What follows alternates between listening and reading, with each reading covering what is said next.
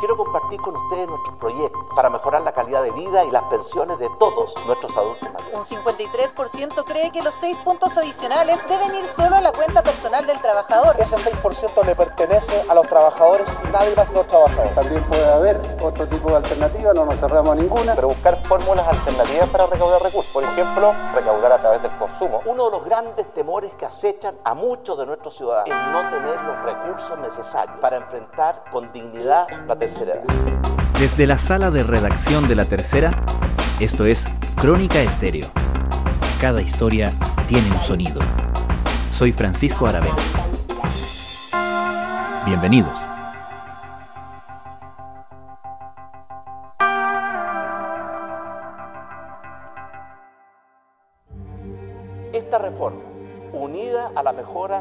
Pilar solidario que acabamos de aprobar. Incluso en una época en que los consensos en política parecen una cosa del pasado, persiste la coincidencia en una opinión lo suficientemente transversal, que el sistema de pensiones chileno necesita ser modificado. El cómo, por supuesto, es materia de discusión, pero se ha tratado de una discusión muy informada, con comisiones especiales entregando reportes y con el tema instalado en las prioridades de los chilenos desde mucho antes del estallido social y la crisis económica desatada por la pandemia. Hace unos meses, cuando la discusión del retiro del 10% de los fondos previsionales sacudía el tablero en el Congreso, el gobierno anunció un impulso a su proyecto de reforma presentado al Parlamento. En el centro de todo, la cotización de un 6% extra a cargo de los empleadores y la discusión de cómo distribuirlo. Aprobada en la Cámara Baja tras un acuerdo con la oposición, el proyecto del gobierno ha encontrado en el Senado un escenario más adverso y con pocos puntos de encuentro. Mientras, un proyecto para un nuevo retiro de un 10% de fondos previsionales comienza a tramitarse, y como música de fondo, la pregunta de cómo todo puede cambiar en una eventual discusión constitucional. ¿En qué pie está la reforma previsional propuesta y prometida por el gobierno? Mira, la reforma previsional ya fue aprobada en la Cámara de Diputados y actualmente está siendo discutida en el Senado, pero ahí se entrampó la discusión, principalmente primero por la pandemia, que ahí se retrasó todo el debate porque el Parlamento empezó a ver otros temas pero después del retiro del 10% de los fondos de pensiones, el presidente Sebastián Piñera anunció que le iba a dar urgencia a esta reforma, mandató a sus ministros para justamente darle esta urgencia, pero la verdad es que se han trabado mucho la discusión sobre la cotización adicional que propone el proyecto, que es de un 6%. Mariana Marusic es periodista de Pulso de la Tercera.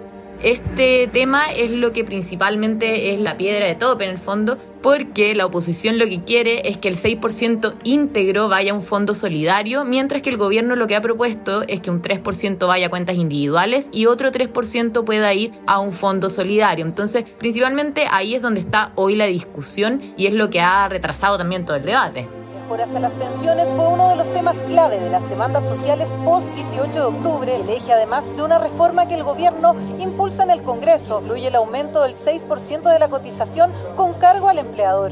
Aprobado en enero en la Cámara de Diputados con algunos votos opositores, sin embargo Chile Vamos llegó hasta la moneda con una propuesta nueva.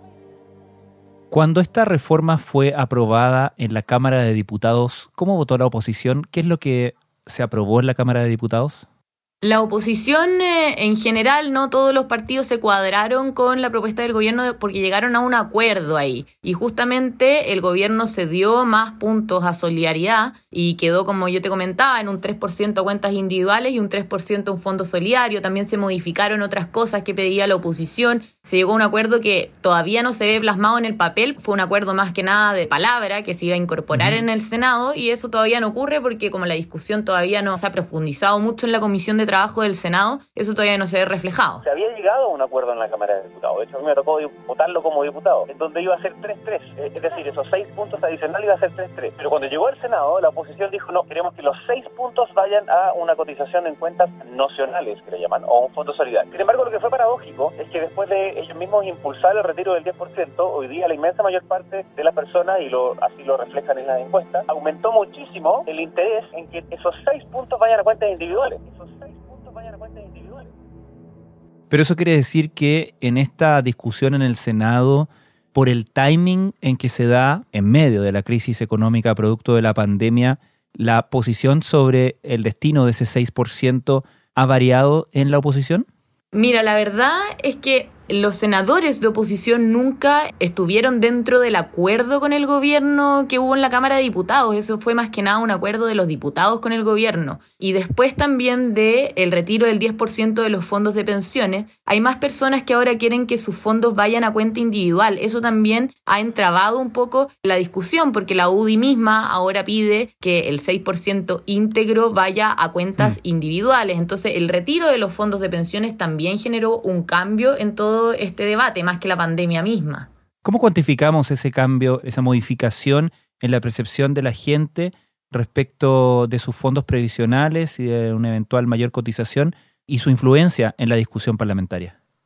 Mira, según una reciente encuesta de CADEM realizada ahora en septiembre, hay una cifra que es histórica. El 84% de las personas ahora sabe que los fondos que tienen la FP pertenecen a las personas. Eso es algo que nunca antes se había visto y que es producto justamente del retiro de los fondos de pensiones, que hizo que la gente se diera cuenta que los fondos son suyos. La gente es dueña de sus fondos. Quizás no hoy lo quiera sacar, pero quizás mañana lo pueda, ¿no cierto?, utilizar para alguna enfermedad catastrófica, lo pueda utilizar para la compra de una vivienda, para alguna inversión. Queremos dejar este derecho establecido entonces, a raíz también de este punto y que la gente sabe que los fondos son suyos, uno ve que el 51% de las personas quiere que toda la cotización adicional de 6% que se discute en la reforma vaya en su totalidad a cuentas individuales y un 33% distribuiría la mitad, o sea, el 3% a cuentas individuales y 3% a fondos solidarios, que es justamente lo que propone el gobierno. Entonces, si tú sumas estas dos cosas, al final te, te da un resultado de que el 84% quiere que o toda la cotización adicional o la mitad vaya a sus cuentas individuales, mientras que solo un 12% opta para que todo vaya a un fondo común solidario. El gobierno presentó su propuesta y la oposición entiendo que también tiene la suya y confrontó al gobierno con ella, ¿no? Efectivamente, en julio más o menos, justamente cuando estaba todo el tema del retiro de los fondos de pensiones, la oposición presentó oficialmente su propuesta en pensiones y lo que ellos habían pedido era que el gobierno se manifieste sobre esta propuesta. Lo que ellos proponen ahí es que el 6% va a una cuenta nocional. De ese 6%, ellos quieren que un 4% se registre respecto al salario de cada persona y un 2% respecto al salario promedio de todos los cotizantes, para que así pueda haber transferencias de dinero inter e intrageneracionales, es decir, las personas que ganan menos puedan tener una mayor pensión y los que ganan más tendrían que ceder una parte de, de, sus recursos con este fin. También ellos proponen que los hombres puedan financiar un poco a las mujeres que ganan menos que ellos. lo que hemos venido trabajando en relación a instalar un sistema mixto de pensiones sustentado en la solidaridad, en la seguridad social y además de aquello eh, con una administración de un ente público de este 6% adicional que estamos ya concordando. La verdad es que el gobierno no se había querido referir a esta propuesta y la oposición había insistido permanentemente en que quería que el gobierno se manifieste. Es por esto que la semana pasada la oposición citó a una comisión de trabajo justamente para este día lunes para presionar al gobierno y que se pueda manifestar sobre esta propuesta. ¿Y cómo plantea financiar esta propuesta a la oposición? Ellos lo plantean financiar con el 6% de cotizaciones adicionales que son de cargo del empleador. El gobierno también propone que sean de cargo del empleador. La verdad es que las dos propuestas, tanto del gobierno como de la oposición, se financian de la misma manera. El tema de fondo es de qué forma se administra este 6% de cotizaciones adicionales, que ahí es donde están las mayores diferencias entre el oficialismo y la oposición. Pero entiendo que la fórmula del gobierno sí plantea algún tipo de impuesto al consumo.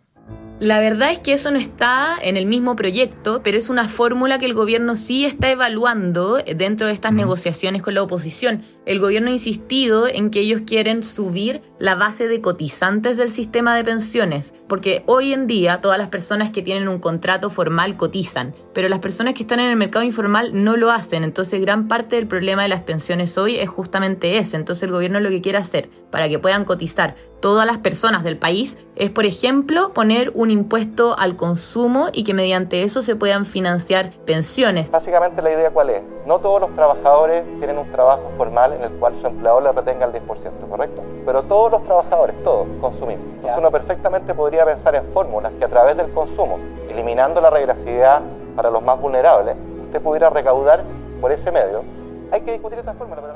La oposición lo encuentra, la verdad, regresivo. Ellos han dicho que no es la vía poder eh, aumentar el IVA, por ejemplo, porque al final los más perjudicados con eso, dicen, son las personas de menores ingresos. Pero ahí está el debate. Esta semana también el ministro de Hacienda en la Comisión de Trabajo insistió en que quieren aumentar la base de cotizantes y que quieren abarcar ese tema ahora pero el senador Juan Pablo Letelier, que es quien preside la Comisión de Trabajo y quien también está negociando con el gobierno, dijo que él cree que este es un tema aparte, lo ve como importante, sí, pero cree que es un debate que debería darse en paralelo a esta discusión de la reforma.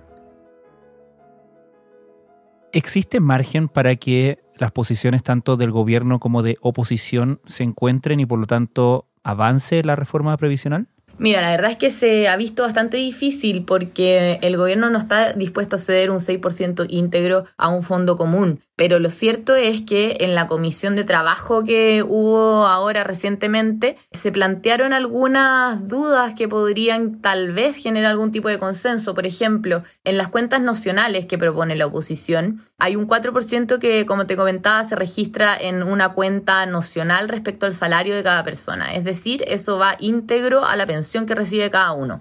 Y lo que el gobierno quiere ver es si es posible que ese dinero final sea informado, por ejemplo, a cada afiliado mediante una cartola, o sea, que ese dinero las personas vean que existe y que puedan tener una noción. Al final es como una cuenta individual actual, pero llamada cuenta nocional, con un poco, algunos cambios mínimos. La oposición dijo que iban a ver si podían hacer algunas modelaciones respecto a eso, entonces hay que ir viendo cómo se desenvuelve ese debate de ahora en adelante, pero probablemente van a ser más comisiones de trabajo pronto, según dijeron. ¿Existe entonces la posibilidad de que esta reforma previsional, a pesar de toda la urgencia y todo lo contingente que se hizo, particularmente después del retiro del proyecto de retiro del 10%, de todas maneras no alcance a salir en este gobierno y quede para la siguiente administración, ¿correcto? Sí, existe esa posibilidad porque la verdad es que las posiciones entre el gobierno y la oposición están bastante alejadas actualmente. Ya el país lleva 10 años, más de 10 años desde que sabe que hay que mm. hacer un cambio al sistema previsional. La propuesta sobre subir la tasa de cotización es porque eh, surge la convicción de que los ahorros que tenemos son insuficientes. Tanto si uno mira desde el punto de vista internacional, las tasas de cotización en Chile son relativamente bajas comparados, por ejemplo, con la OCDE. Desde la Comisión Bravo, y aún así ha sido muy difícil poder encontrar acuerdos.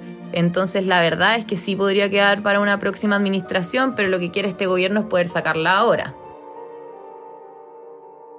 ¿Cómo puede impactar la necesidad de reactivación económica y la urgencia de la crisis económica a una reforma como esta que de alguna manera podría arguirse puede encarecer el empleo.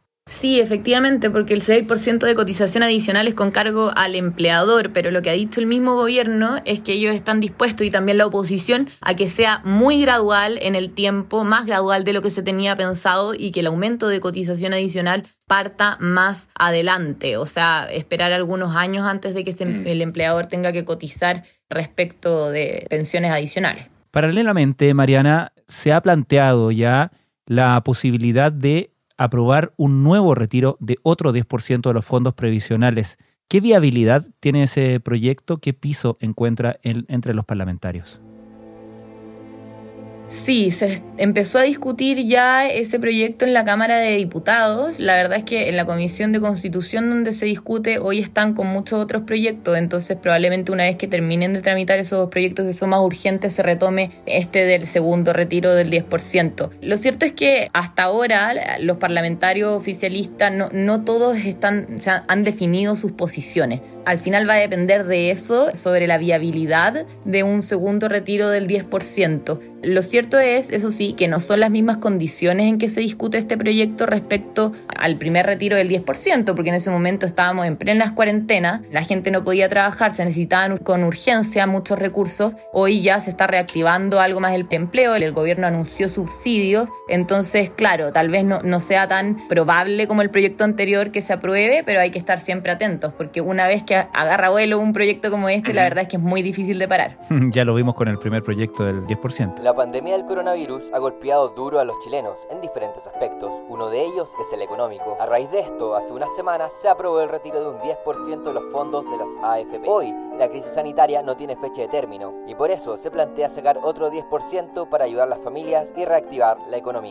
Ya lo vimos con este proyecto, así que nunca se puede saber si es que se puede volver a repetir, la verdad. Se empezó a discutir nuestro proyecto de retiro del fondo del 10%, este segundo retiro. La ayuda que hasta hoy ha entregado el gobierno ha sido insuficiente, tiene fecha de vencimiento, termina todo ahora el mes de diciembre. Respecto de las AFP, ¿han tomado posición en esta conversación sobre la reforma previsional?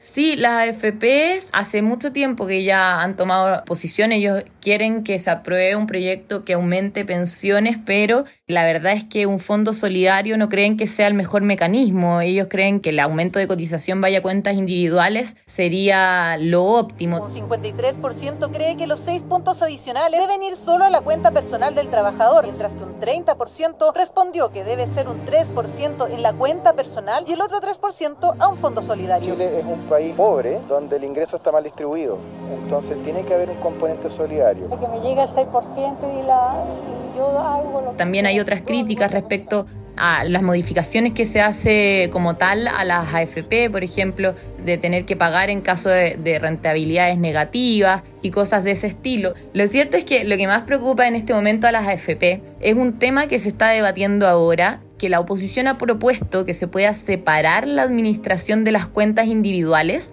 y dejar abierta, por otro lado, la gestión de los fondos, o sea, que las AFP no tengan el conjunto de administración de cuentas y rentabilidad de fondos, sino que solamente puedan rentabilizarlo y que por otra parte se haga administración de cuentas. Ese es un tema que todavía no está definido, pero que también hay partidos oficialistas que lo han propuesto. Entonces ahí podría haber, tal vez las AFP podrían verse más complicadas. En todo caso, el gobierno tampoco lo tiene considerado dentro de su propuesta.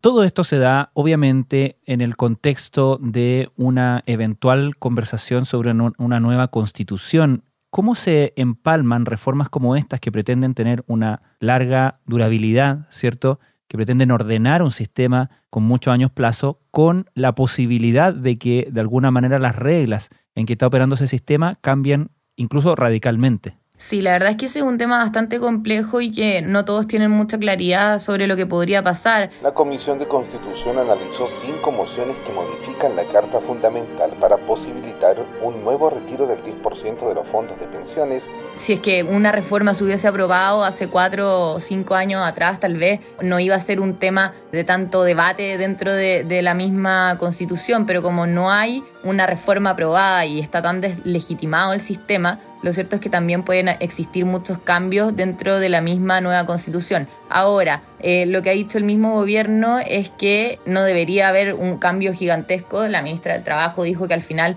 todos los sistemas tienen que basarse en contribuciones definidas y eso es lo que ocurre actualmente, entonces no debería haber ahí un cambio radical pero de todas maneras también es algo que va a haber que esperar a ver cómo se Mm. desenvuelve.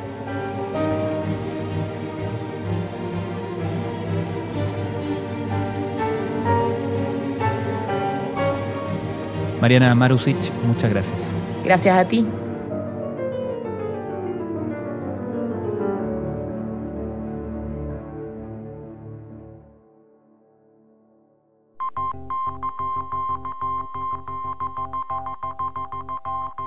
Crónica Estéreo es un podcast de la tercera. La producción es de Rodrigo Álvarez y Melisa Morales. Y la edición de quien les habla, Francisco Aravena. La postproducción de audio es de Michel Poblete. Nuestro tema principal es Hawaiian Silky de Sola Rosa, gentileza de Way Up Records. Nos encontramos pronto en una nueva edición de Crónica Estéreo.